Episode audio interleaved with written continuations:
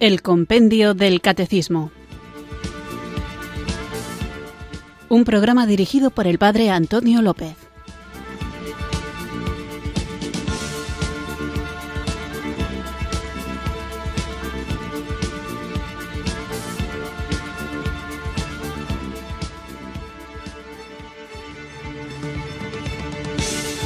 Muy buenas tardes, queridos oyentes de Radio María. Recibido un cariñoso saludo desde Irurzun, en Navarra, quienes sintonizáis una tarde más esta emisora de la Virgen, esta radio que cambia vidas, para escuchar el programa El Compendio del Catecismo, nuestro espacio diario de formación en el que seguimos recorriendo las distintas preguntas y respuestas del Compendio del Catecismo, de este libro, de esta joyita pequeñita, compacta, densa, muy rica y fácil de entender que el Papa Benedicto XVI regaló a su iglesia para tener acceso un poco más sencillo que en el Catecismo Mayor, que San Juan Pablo II regaló también a la iglesia y que es una obra maravillosa. A veces la gente discute sobre qué cosas cree la iglesia, sobre cuál es la opinión del magisterio con respecto a ciertos temas y no nos damos cuenta de que para tener claro y sin lugar a dudas qué es lo que la Iglesia enseña, no tenemos que acudir a nuestro teólogo favorito o a nuestro pensador de sobremesa, sino que, aunque podemos acudir a nuestro teólogo favorito y a nuestro pensador de sobremesa, tenemos una guía muy clara que nos dice qué es lo que la Iglesia cree, qué es aquello que nosotros debemos conocer, qué es aquello que nosotros debemos vivir, qué es lo que cuando toca tenemos que defender y qué es lo que siempre, con la vocación misionera que nos es propia como bautizados, tenemos que compartir. ¿Y dónde encontramos estas verdades fundamentales de nuestra fe? En el Catecismo de la Iglesia Católica, que está compendiado, que está resumido en aquello que hace de guion para nuestro programa, que es el compendio del catecismo. Así que vamos a invocar juntos el don del Espíritu Santo para que sea Él quien nos guíe, nos acompañe, nos ilumine y encienda nuestros corazones en el deseo de dar a conocer a todo el mundo cuál es el inmenso amor de Dios Padre que envió a su Hijo al mundo para que ninguno de los que cree en Él perezca, sino que tenga vida eterna, y cómo podemos vivir esta vida nueva gracias al Espíritu Santo que el mismo Jesucristo nos ha prometido. Así que, en actitud de oración, invoquemos juntos el don de Dios.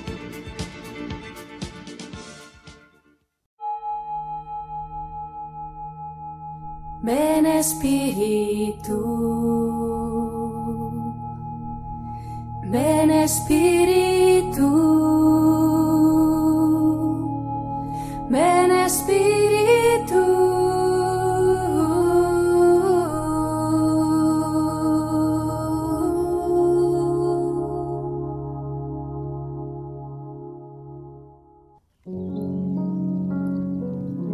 Ven Espíritu Santo como río de fuego, ven como un torbellino de luz. Ven a derramarte como un manantial de vida desbordante. Tú conviertes mi interior en una pradera verde y serena donde habita la paz. Espíritu Santo, ven como un impulso de viento que renueva, porque eres fuerza joven, empuje saludable de vitalidad. Déjame entrar en tu abismo luminoso y bailar de alegría y nadar entre una multitud chispeante de estrellas. Acaríciame con tu soplo cálido que es amor. Ven, Espíritu Santo, Espíritu, libertad.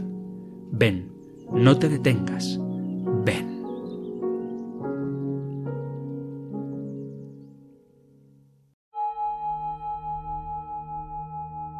Ven Espíritu. Ven Espíritu. Ven Espíritu.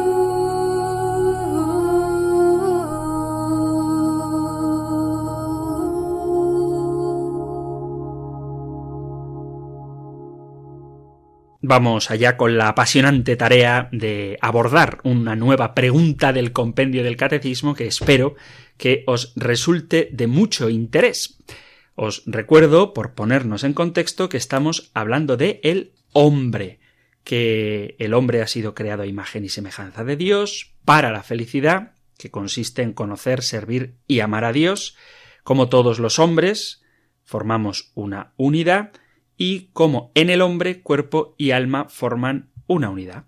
También dedicábamos el programa anterior a ver quién da el alma al hombre. Veíamos cómo el alma es creada directamente por Dios, cómo el alma es inmortal y cómo después, al final de los tiempos, el alma se unirá de nuevo a nuestro cuerpo. Cuando hablábamos de hombre nos referíamos a la especie humana, no al género sexo masculino, sino al hombre como especie humana. Este matiz lo hago porque vamos a escuchar ahora el siguiente punto del compendio del catecismo y nos va a venir bien tenerlo presente. El siguiente punto lo podéis encontrar en el Catecismo Mayor en los números 369 al 373 y en el 383. Nosotros ahora escuchamos la pregunta número 71 del compendio del Catecismo. Número 71. ¿Qué relación ha establecido Dios entre el hombre y la mujer? El hombre y la mujer han sido creados por Dios con igual dignidad en cuanto personas humanas y, al mismo tiempo, con una recíproca complementariedad en cuanto varón y mujer. Dios los ha querido el uno para el otro, para una comunión de personas. Juntos están también llamados a transmitir la vida humana, formando en el matrimonio una sola carne y a dominar la tierra como administradores de Dios.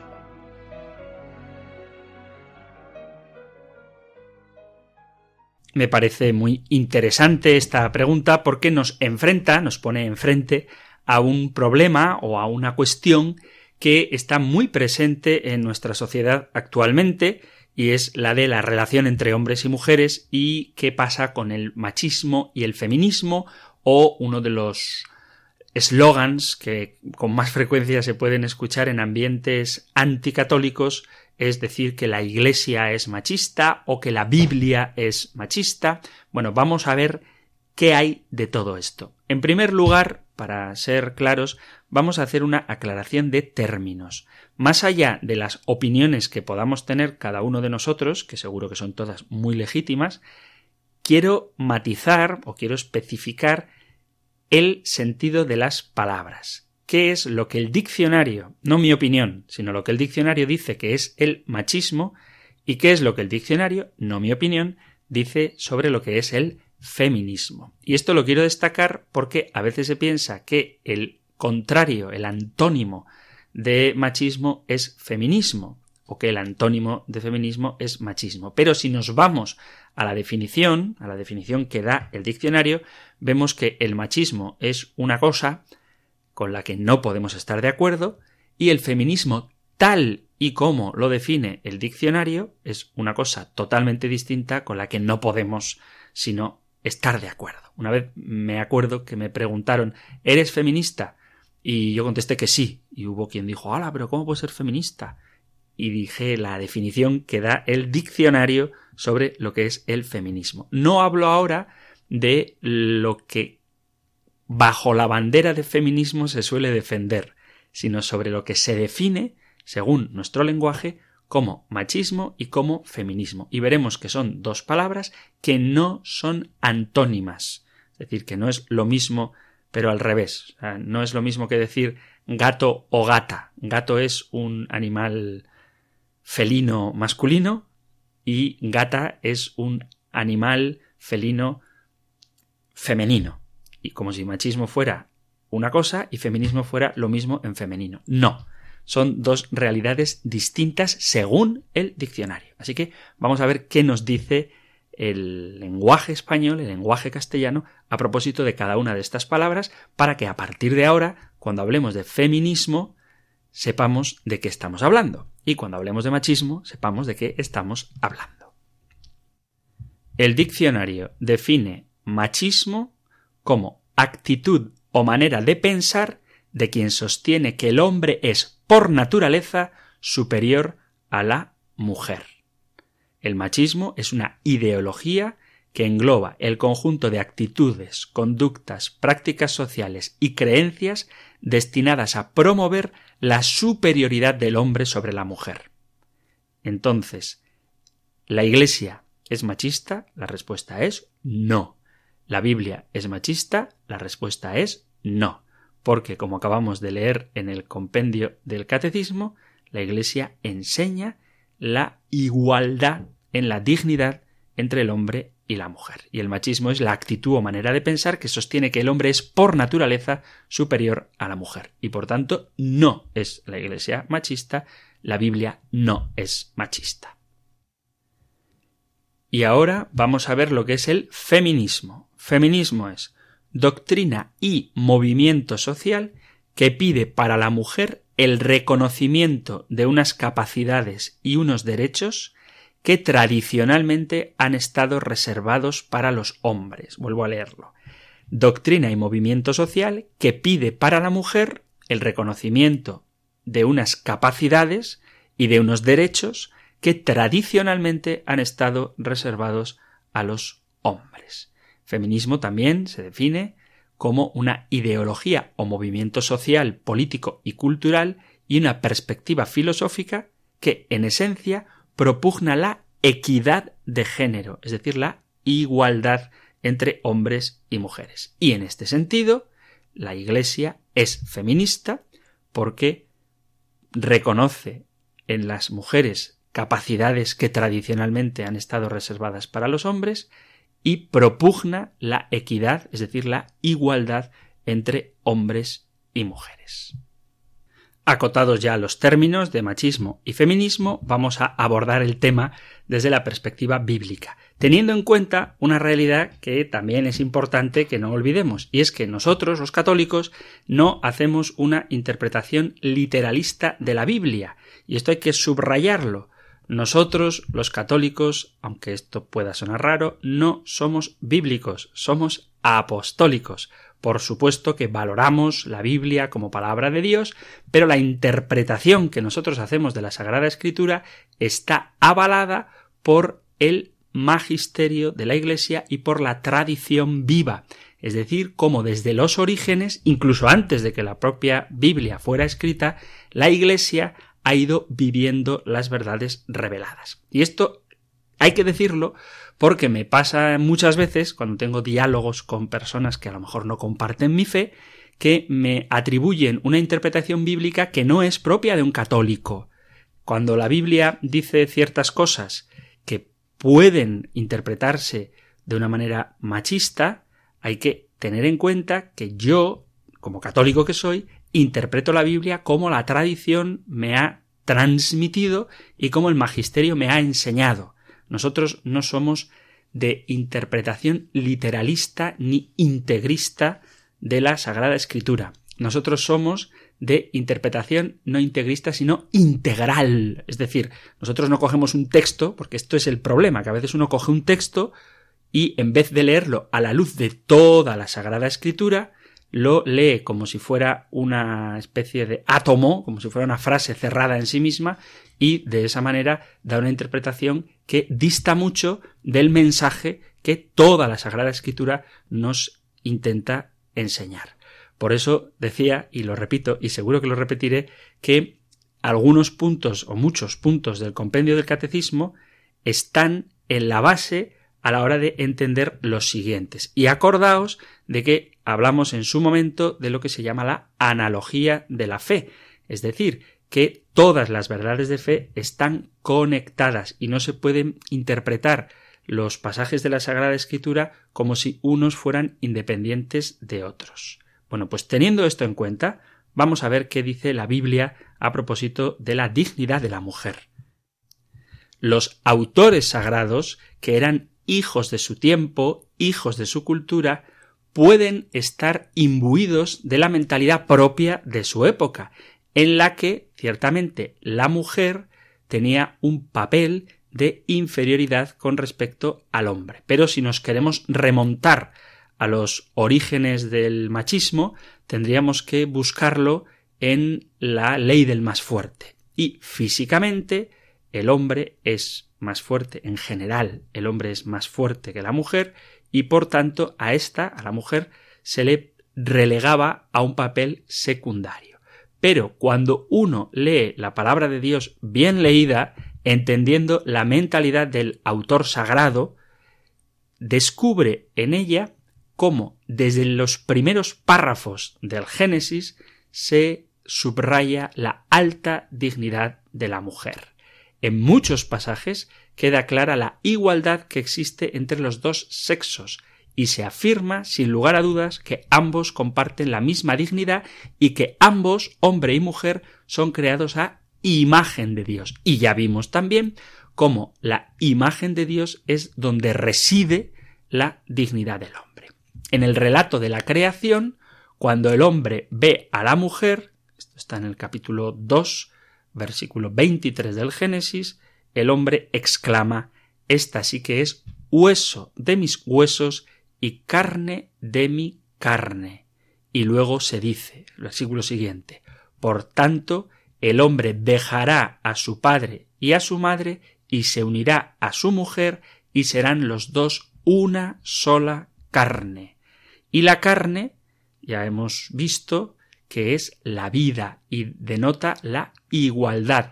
De hecho, la mujer fue sacada de la costilla de Adán, del costado, del pecho, de lo más próximo al corazón, ni de la cabeza, porque no es superior al hombre, ni de los pies, porque no es inferior al hombre. En el relato del Génesis se ve claramente la idea de una igualdad. Ambos, hombre y mujer, son creados a imagen y semejanza de Dios. En muchos pasajes se defiende a la mujer, se resaltan sus virtudes o su heroicidad. Os animo a que leáis los libros de Esther o el libro de Judith, donde se ve la importancia que tiene la mujer también para la historia del pueblo de Israel, para la historia del Antiguo Testamento. Pero donde queda claro el papel, la importancia, la igualdad de dignidad entre hombres y mujeres es sobre todo en la vida, en la actitud, en la relación, en la predicación de Jesús con respecto a las mujeres. En el Evangelio de San Mateo, en el capítulo 19, a partir del versículo 3, por poner algún ejemplo, leo se acercaron a Jesús unos fariseos y le preguntaron para ponerlo a prueba ¿Es lícito a un hombre repudiar a su mujer por cualquier motivo? Él les respondió ¿No habéis leído que el Creador en el principio los creó hombre y mujer? Y dijo Por eso dejará el hombre a su padre y a su madre y se unirá a su mujer, y serán los dos una sola carne. De modo que ya no son dos, sino una sola carne, pues lo que Dios ha unido, que no lo separe el hombre. Ellos insistieron ¿Y por qué mandó Moisés darle acta de divorcio y repudiarla? Él les contestó Por la dureza de vuestro corazón os permitió Moisés repudiar a vuestras mujeres, pero al principio no era así. Por tanto, yo os digo, ahora yo os digo, que si uno repudia a su mujer, no hablo de uniones ilegítimas, y se casa con otra, comete adulterio. Bueno, en este pasaje le preguntan a Jesús si se puede repudiar a una mujer, porque Moisés lo permitió. Entonces veríamos aquí una actitud machista. Y sin embargo, Jesús dice que es por la dureza del corazón de ellos que Moisés lo permite, pero que en el principio, en el plan de Dios, no era así. Vemos que en el Antiguo Testamento, sobre todo, aunque ahora me centraré en el Nuevo, sí que aparecen actitudes machistas, pero que aparezcan actitudes machistas no significa que Dios apruebe las actitudes machistas. De hecho, cuando en el Génesis vemos el castigo de Dios a Adán y Eva por haber desobedecido y haber comido del fruto prohibido, dice literalmente que el hombre dominará a la mujer. Leo capítulo 3 del Génesis, versículo leo desde el 14 porque es muy bonito. Está aquí el protoevangelio, pero luego viene el castigo. Leo versículo 14. El Señor dijo a la serpiente, capítulo 3 del Génesis, versículo 14. Por haber hecho esto, maldita tú entre todo el ganado y todas las fieras del campo. Te arrastrarás sobre el vientre y comerás polvo toda tu vida.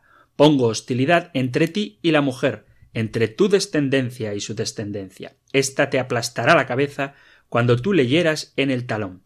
A la mujer le dijo Mucho te haré sufrir en tu preñez. Parirás hijos con dolor, tendrás ansia de tu marido y él te dominará. Y alguno dirá, ves, aquí está el Señor teniendo una actitud machista porque le dice a Eva que su marido la dominará. Ciertamente, pero hay que tener en cuenta que esto es la consecuencia del pecado, que en el plan original de Dios no se encontraba este dominio del hombre hacia la mujer, sino que como consecuencia del pecado el hombre domina a la mujer. Así que el dominio, la supuesta superioridad del hombre hacia la mujer no forma parte del plan de Dios, sino que es consecuencia del pecado, como es consecuencia del pecado cuando los hombres abusan, explotan o desprecian a las mujeres. Fruto del pecado, no del plan de Dios. Otro pasaje en el que Jesús va más allá de la ley de Moisés es en el capítulo octavo del Evangelio de San Juan. Os lo leo también, el famoso episodio de la mujer que iba a ser apedreada. Dice así, y por su parte, Jesús, bueno, y no. Por su parte, Jesús se retiró al monte de los olivos. Al amanecer se presentó de nuevo en el templo y todo el pueblo acudía a él, y sentándose les enseñaba. Los escribas y los fariseos le traen una mujer sorprendida en adulterio y colocándola en medio le dijeron Maestro, esta mujer ha sido sorprendida en flagrante adulterio. La ley de Moisés nos manda apedrear a las adúlteras. ¿Tú qué dices? Le preguntaban esto para comprometerlo y poder acusarlo. Pero Jesús, inclinándose, escribía con el dedo en el suelo. Como insistían en preguntarle, se incorporó y les dijo El que esté sin pecado, que le tire la primera piedra. E inclinándose otra vez, siguió escribiendo. Ellos, al oírlo, se fueron escabullendo uno a uno empezando por los más viejos, y quedó solo Jesús con la mujer en medio que seguía allí delante. Jesús se incorporó y le preguntó Mujer, ¿dónde están tus acusadores? ¿Ninguno te ha condenado? Ella contestó Ninguno, Señor. Jesús dijo Tampoco yo te condeno. Anda, y en adelante no peques más. Los judíos llevan ante Jesús a una mujer acusada de adulterio y le exponen la ley de Moisés que dicen que hay que apedrearla. Y sin embargo, Jesús va más allá del pecado de la mujer y se centra en el pecado de todos los que están allí presentes. Y de ahí esa famosa frase, el que esté libre de pecado, que le tire la primera piedra. En otro precioso pasaje, donde Jesús restaura la dignidad de la mujer, hay una prostituta que le unge los pies con un caro perfume y los judíos le acusan de que podía haber entregado ese costoso perfume, el dinero, a los pobres y Jesús, sin embargo, la defiende y les asegura que lo que ella ha hecho con él se contaría en todas partes para gloria de ella. Esto está en el Evangelio de San Mateo, capítulo 26. Mateo 26, versículos 6 en adelante. Hallándose Jesús en Betania, en casa de Simón, el leproso, se le acercó una mujer llevando un frasco de alabastro con perfume muy caro y lo derramó sobre su cabeza mientras estaba a la mesa. Al verlo, los discípulos se indignaron y dijeron ¿A qué viene este derroche? Esto se podía haber vendido muy caro y haber dado el producto a los pobres. Dándose cuenta Jesús les dijo ¿Por qué molestáis a la mujer? Ha hecho conmigo una obra buena, porque a los pobres los tenéis siempre con vosotros, pero a mí no me tenéis siempre. Al derramar el perfume sobre mi cuerpo estaba preparando mi sepultura.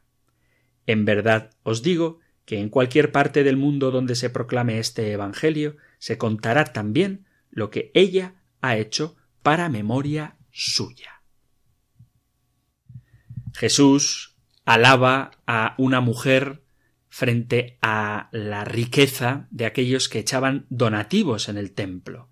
En el capítulo 21 de San Lucas leemos capítulo 21 1 alzando los ojos vio a unos ricos que echaban donativos en el tesoro del templo. Vio también a una viuda pobre que echaba dos pequeñas monedas, y dijo En verdad os digo que esa pobre viuda ha echado más que todos, porque todos esos han contribuido a los donativos con lo que les sobra, pero ella, que pasa necesidad, ha echado todo lo que tenía para vivir. Vemos cómo Jesús pone la generosidad de una mujer por encima de la multitud de donativos que otros ricos echaban en el templo. ¿Y qué decir del precioso diálogo, que no voy a leer porque es muy largo, pero os emplazo a que vosotros lo hagáis, de Jesús con la samaritana. Lo encontráis en el capítulo cuarto, versículos del 4 al 42 del Evangelio de San Juan.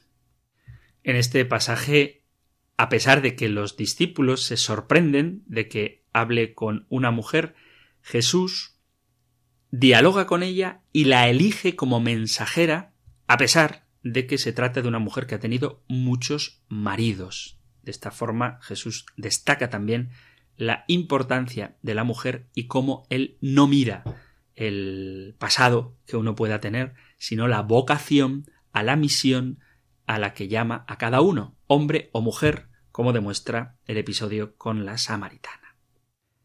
Las mujeres muestran en el Evangelio, aparecen en el Evangelio, con más valor, con más fidelidad y con más disposición a permanecer junto a Jesucristo, incluso en la dificultad que la mayoría de los hombres. Fijaos que hay un grupo de discípulas que están con Jesús constantemente y se quedan al pie de la cruz mientras los apóstoles se marchan acobardados para esconderse.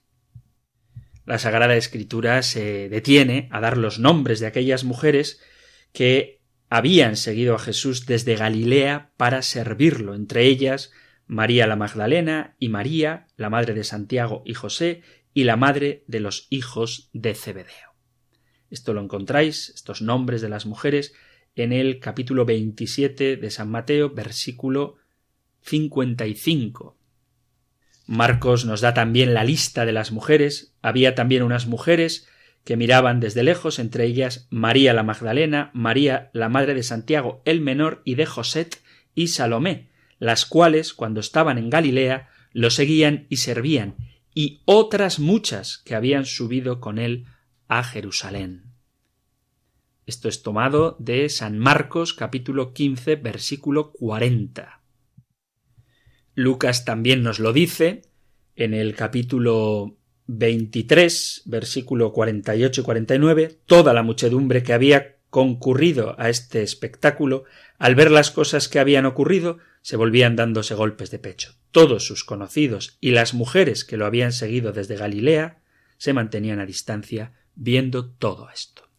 Y para que veamos que no es un dato propio de los sinópticos, el propio Juan nos cuenta también que las mujeres estaban con Jesús junto a la cruz de Jesús, no a distancia como las demás, junto a la cruz de Jesús estaban su madre, la hermana de su madre, María la de Cleofás y María la Magdalena. Y luego viene el famoso, precioso episodio donde Jesús nos da a María, su madre, como madre nuestra. Y por supuesto, el primer testigo de la resurrección, la primera discípula que anuncia la gran noticia que fundamenta toda nuestra fe, aquella que tuvo la misión de ser evangelizadora de los apóstoles, de los primeros evangelizadores, es María Magdalena, según la Sagrada Escritura, como podemos leer, por ejemplo, en el capítulo 16 de San Marcos. Marcos 16, desde el versículo 9 resucitado al amanecer del primer día de la semana, se apareció primero a María Magdalena, de la que había echado siete demonios. Ella fue a anunciárselo a sus compañeros, que estaban en duelo y llorando. Ellos, al oírle decir que estaba vivo y que lo había visto, no la creyeron. Después se apareció en figura de otro a otros dos que iban caminando por el campo, y también ellos fueron a anunciarlo a los demás. Y por último, se apareció Jesús a los once cuando estaban a la mesa y les echó en cara su incredulidad y dureza de corazón, porque no habían creído a los que lo habían visto resucitado. Pero la primera que lo ve resucitado es María Magdalena. Y desde luego, ninguna mujer en la historia ha recibido más alabanzas que María, la Madre de Jesús. Cuando la gente habla del machismo en la Iglesia, me da risa porque la persona humana, Jesús es persona divina, pero la persona humana que tiene un lugar primordial en la Iglesia es la Santísima Virgen María. Ni Pedro ni Pablo. Digo que son las cabezas de la Iglesia. ¿eh? Pedro, el que ha recibido las llaves sobre el que Cristo funda su Iglesia, y Pablo, el gran evangelizador, el apóstol de los gentiles, que tiene una importancia suprema en la vida de la Iglesia. Pero ni Pedro ni Pablo tienen un papel que se pueda aproximar siquiera un poquito al que una mujer, una mujer de carne y hueso, una mujer humana, ha tenido en la historia de la salvación. El Apocalipsis hace referencia a una mujer malvada, una prostituta, la Gran Babilonia, pero ese mismo libro hace referencia, el libro del Apocalipsis, a una mujer perfecta y pura, que es el símbolo del amor. Y esa figura, la Iglesia Católica de siempre, la ha identificado con María. Apareció en el cielo, dice el capítulo 12 del Apocalipsis, una gran señal. Una mujer vestida de sol, con la luna bajo sus pies y sobre su cabeza una corona de doce estrellas. Esta frase evoca a otra del evangelista Lucas en el capítulo 11, versículo 27, donde dice Dichosa la mujer que te llevó en su seno y cuyos pechos te amamantaron, pechos que representan el amor y que también en otros pasajes se elogian de una forma poética como el cantar de los cantares. Además, a María, mujer, se le proclamará dichosa entre todas las generaciones, porque el poderoso ha hecho obras grandes en ella. Así que, cuando uno lee la Biblia sin prejuicios, ve cómo el Evangelio y la predicación de Jesús dignifica, enaltece, halaga y defiende a la mujer.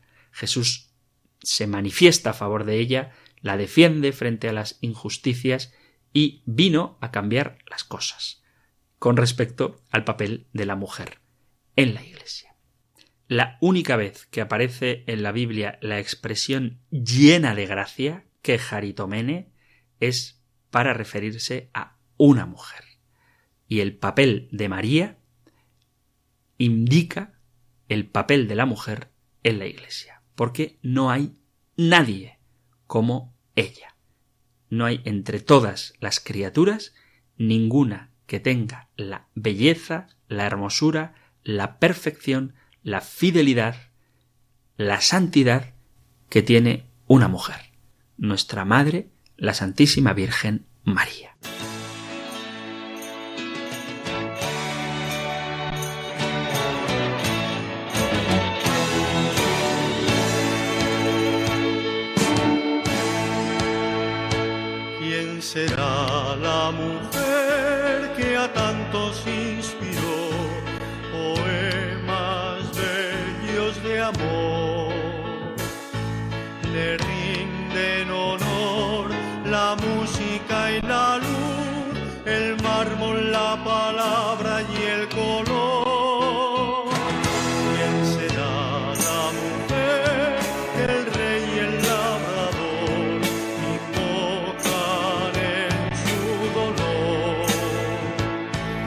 el sabio, el ignorante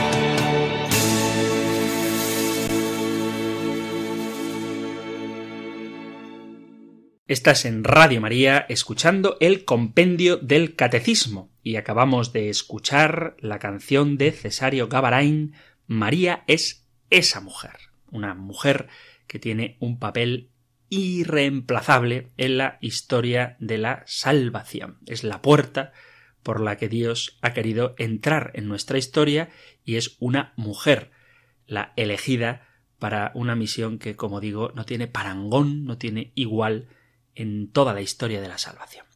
Y hemos puesto esta canción porque estamos tratando el punto número 71 del compendio del catecismo que pregunta qué relación ha establecido Dios entre el hombre y la mujer. Y una de las acusaciones más tópicas que se suelen hacer a la Iglesia es precisamente que la Iglesia sea machista. Quizá puedan existir actitudes machistas en la Iglesia y en cualquier otro ámbito de la sociedad, pero desde luego con una lectura correcta de la Sagrada Escritura, con una interpretación adecuada de la predicación, de la enseñanza de Jesús y de cómo la Iglesia ha vivido desde el principio la buena nueva del Evangelio, no cabe, objetivamente, decir que la Iglesia es machista. Vamos a continuar con nuestro programa y con el mismo tema, repasando un poco, así por encima, rápidamente, en el tiempo que nos queda, qué es lo que el Papa Francisco dice sobre la mujer. El Santo Padre ha dicho expresiones tan bonitas como esta que pronunció el día 1 de enero en su homilía en la solemnidad de Santa María, Madre de Dios. En el vientre de una mujer, Dios y la humanidad se unieron para no separarse nunca más. También ahora, en el cielo, Jesús vive en la carne que tomó en el vientre de su madre. Ella es mujer y madre. Esto es lo esencial. De ella, mujer, surgió la salvación y por tanto no hay salvación sin mujer.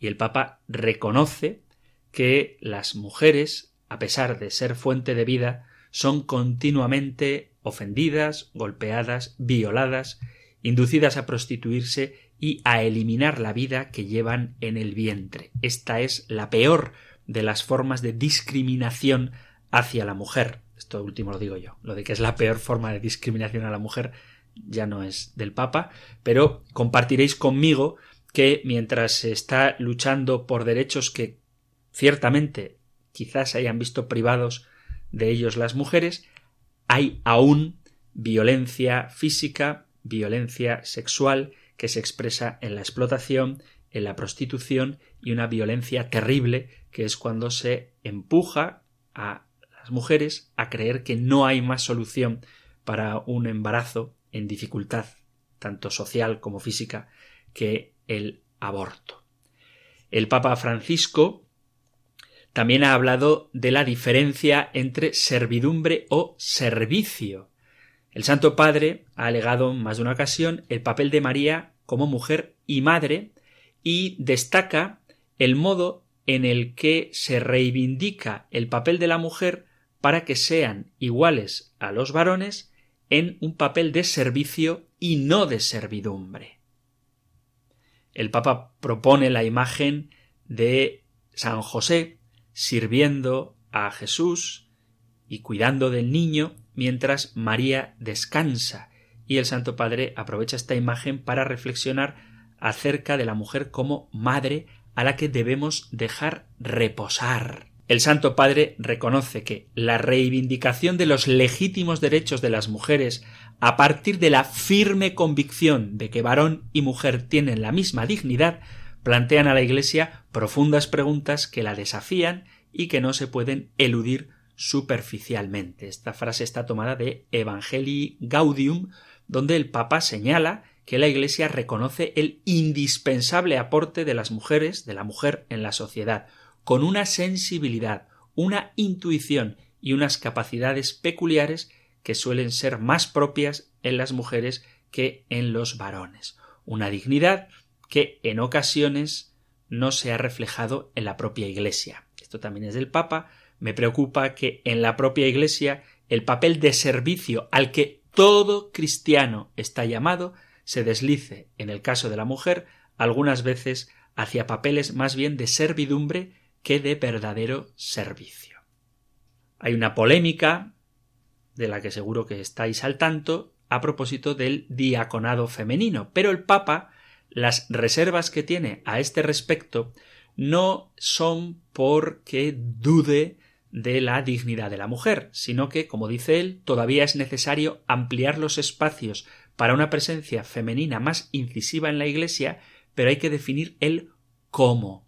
Es necesario pensarlo con visiones distintas a las del diaconado masculino. Hay quien piensa que una forma de discriminación de la mujer es precisamente el hecho de que no puedan acceder al diaconado o al sacerdocio. Sin entrar en este tema, del que seguro que tenemos ocasión de hablar más adelante, cuando uno piensa que la importancia que tiene en la Iglesia es ser sacerdote o diácono, en el fondo está cayendo en un clericalismo, puesto que tiene la idea equivocada de que es más cristiano el que ejerce un ministerio sacramental. Y eso no es verdad. El hecho de que hombres y mujeres tengamos distintos roles no significa que hombres y mujeres tengamos distinta dignidad. Y creer que solamente se es cristiano pleno o que la plenitud del cristianismo consiste en ser sacerdote es no entender la vocación a la santidad de todos los estados de vida, por supuesto, el estado de vida sacerdotal está llamado a la santidad, la vida consagrada está llamada a la santidad y la vida laical está llamada a la santidad. Y lo que determina la importancia de un miembro de la Iglesia no es su función y mucho menos su autoridad, sino que lo que determina la importancia de un cristiano en la Iglesia es su santidad. Y esto es una cosa que tenemos que tener muy clara no se es más cristiano ni mejor cristiano por ser sacerdote. Se es mejor cristiano por responder adecuadamente, fielmente a la llamada que Dios te hace al servicio de su iglesia. Así que la exclusividad del sacerdocio para los varones no disminuye en nada ni la dignidad ni la importancia de la mujer en la Iglesia. El Santo Padre es consciente de que existen todavía formas terribles de machismo, pero que se expresan de maneras muy dolorosas y a las que quizá no se les preste la debida atención. Por ejemplo, el Papa denuncia en más de una ocasión la lacra de la trata de personas o de mujeres migrantes que son víctimas de una auténtica esclavitud, tanto en trabajos que implican prácticamente la jornada entera, la jornada me refiero, los 24 horas del día, en un trabajo con sueldos miserables, o la terrible peste de la prostitución, donde se utiliza a la mujer como un objeto, privándola así de su dignidad. Toda violencia infligida a la mujer, dice el Papa, es una profanación a Dios nacido de una mujer. Una violencia que se refleja de manera especial en la trata de personas, de la cual el Papa Francisco ha mostrado una clara conciencia y cuyas principales víctimas son mujeres y niñas, ya sea para la explotación sexual, matrimonios forzados o servidumbre. Os animo a que leáis las reflexiones, los discursos del Papa en el Día Internacional de Oración y Reflexión contra la Trata de Personas. El Papa también quiere que el genio femenino esté presente en todas las expresiones de la vida social. Por eso, dice él, se ha de garantizar la presencia de las mujeres también en el ámbito laboral y en los diversos lugares donde se toman decisiones importantes, tanto en la Iglesia como en las estructuras sociales. Por eso, el Papa está poco a poco cubriendo puestos de responsabilidad en el Vaticano con mujeres. Es una tarea que está por delante, pero que se está haciendo. Yo debo decir que la persona encargada de la pastoral penitenciaria en Navarra, mi jefa, yo soy capellán de la cárcel, pero el delegado de pastoral penitenciaria en Navarra es una mujer. Y me siento muy contento con ello y muy alegre y lo hace fenomenal. Así que poco a poco, en distintos puestos de responsabilidad, también dentro de la Iglesia, se va dando el lugar que merece a la mujer. Por poner algunos ejemplos prácticos, en 2020 se nombraba por primera vez a una mujer como subsecretaria de Estado del Vaticano. Francesca Di Giovanni se convertía en la subsecretaria para el sector multilateral de la sección de relaciones con los estados de la Secretaría de Estado. Y hay una mujer eslovena, Natasha Gobekar, que es la jefa del Departamento Teológico Pastoral, y una mujer brasileña, Cristiane Murray, es la subdirectora de la oficina de prensa del Vaticano. Y el Papa ha afirmado que no tiene ningún problema en designar directoras de los ministerios cuando esto sea necesario. Así que el Papa continuará con los nombramientos de mujeres, siempre respetando que sean de calidad, porque yo creo que poner a una mujer en un puesto solo por el hecho de ser mujer es no valorar su cualidad y su calidad como persona. Pero bueno, esto es otro tema. Como este es un tema, el tema del feminismo, de la dignidad de la mujer, muy de actualidad por todo el movimiento feminista, creo que seguiremos con este tema. Únicamente decir que los argumentos que yo intento dar son sobre todo bíblicos. Podríamos hacerlo desde otras perspectivas, filosóficas, históricas, teológicas, pero como no se puede todo, y tampoco el programa del compendio del catecismo puede dedicar ocho días a cada uno de los puntos, pues me limito un poquito a los argumentos bíblicos. Y a propósito de argumentos bíblicos, seguro que algún oyente puede decir que San Pablo es muy machista porque tiene afirmaciones como la de la carta a los Efesios, donde dice que las mujeres deben someterse a sus maridos, etc. Bueno, como no queda tiempo, vamos a dejarlo para el próximo programa, donde, si os parece, me voy a centrar un poquito en la figura de San Pablo, en la visión que el gran apóstol de los gentiles tiene a propósito de la mujer. Ya os adelanto que bien leída la Sagrada Escritura, en su contexto y en la globalidad de toda la revelación, como decía al principio, no hay lugar a dudas de que la Iglesia no es machista. Y San Pablo, aunque pueda sonar raro, tampoco. Y si queréis saber el por qué, pues os emplazo a que no os perdáis el próximo programa.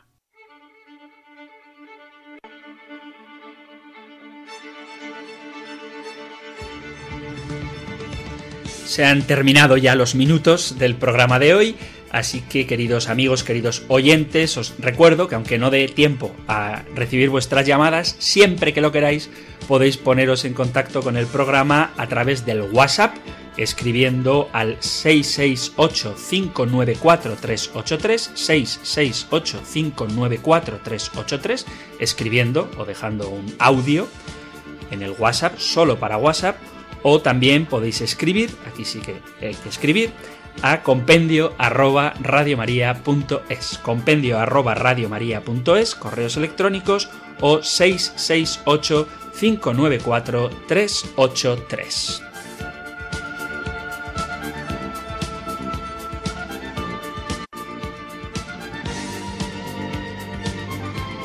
Precisamente por WhatsApp han llegado un par de preguntas que vamos a tratar de responder rápidamente. En primer lugar, alguien pregunta, hoy me he quedado con la duda. El hoy supongo que se referirá al programa anterior, cuando hablábamos de la unidad de cuerpo y alma. Dice, ¿a dónde va el alma cuando se separa del cuerpo? Mi madre, ¿dónde estaría ahora? Bueno, muy rápidamente, porque de la escatología hablaremos con el tiempo que haga falta cuando toquemos esos puntos en el compendio del catecismo, pero muy rápidamente digo a esta oyente que la separación de cuerpo y alma es temporal, porque llegará un momento, al final de los tiempos, cuando resuciten los muertos y el alma se una al cuerpo para la vida ya eterna. Esta vez sí, el alma se unirá al cuerpo y nuestro cuerpo gozará del placer de contemplar a Dios, de vivir eternamente en el cielo, o, en el caso de la condenación, también nuestros cuerpos se unirán al, al alma en el tormento eterno. Esto es lo que enseña la Iglesia. Pero, ¿qué ocurre cuando uno muere? Va inmediatamente su alma a lo que se llama el juicio particular. Y el resultado de ese juicio particular, por decirlo de alguna manera, puede tener tres destinos.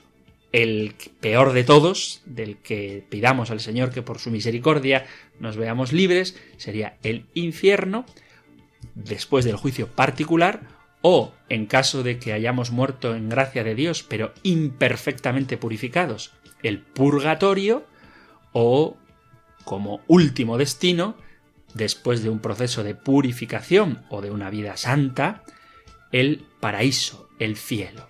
Pero, insisto, esta presencia después del juicio particular en el cielo, en el purgatorio o en el infierno, se completará después en el juicio universal con la resurrección de la carne. Así que, ¿dónde está tu madre ahora? Pues después del juicio de Dios, del juicio particular, su alma estará gozando de la visión de Dios en el cielo o estará purificándose en el purgatorio y solo como hipótesis, porque estamos seguros de que las mamás, las mujeres, no, no se cierran al amor de Dios, bueno, pues podría estar como hipótesis, solo como hipótesis, en el infierno. Entonces, ¿dónde está el alma?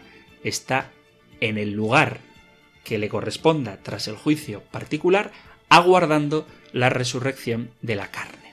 Luego hay otra pregunta que dice así, Padre, entonces puedo o no comer morcilla. Lo digo por eso que usted ha dicho de que no podemos comer sangre. Gracias por la fantástica exposición que usted hace del compendio. Muchas gracias a ti por tu opinión del compendio, sobre el compendio. Y a propósito de la morcilla, la respuesta es sí, puedes comer morcilla y todo lo que quieras, porque nada que el hombre hace impuro al hombre. Lo dice San Marcos en el capítulo 7, versículos del 14 en adelante, lo que sale de dentro del hombre, eso sí hace impuro al hombre.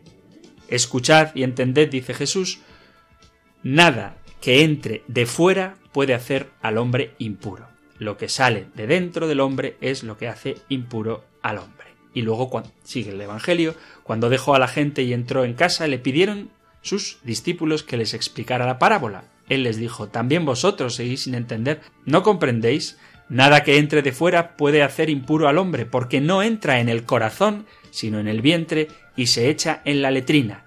Con esto declaraba puros todos los alimentos, y siguió. Lo que sale de dentro del hombre, eso sí hace impuro al hombre, porque de dentro del corazón del hombre salen los pensamientos perversos, las fornicaciones, robos, homicidios, adulterios, codicias, malicias, fraudes, desenfreno, envidia, difamación, orgullo, frivolidad. Todas estas maldades salen de dentro y hacen al hombre impuro. Esto dice, recuerdo, San Marcos capítulo 7, versículos del 14 al 23. Vuelvo a decir lo que repetía al principio del programa, antes de hablar de la mujer. Nosotros hacemos una interpretación católica de la Biblia, una interpretación desde la tradición y bajo la enseñanza del magisterio. Si eres judío o de algún grupo cristiano o no cristiano que haga una lectura literal de la Biblia, entonces no puedes comer morcilla. Pero si eres cristiano católico, puedes comer morcilla, chistorra, bacon, panceta y acompañarlo con un buen vino que no pasa absolutamente nada.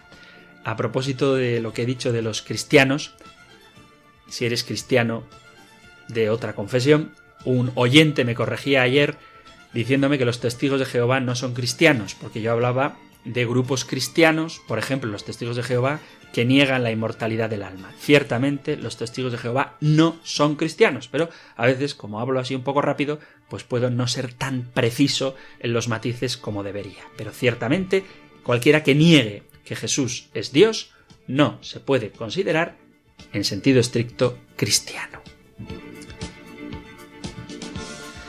Terminamos nuestro programa, queridos amigos, con la bendición del libro de los números.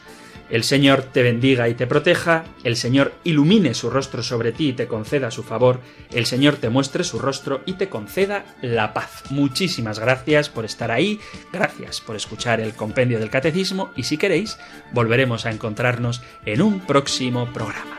Un fuerte abrazo.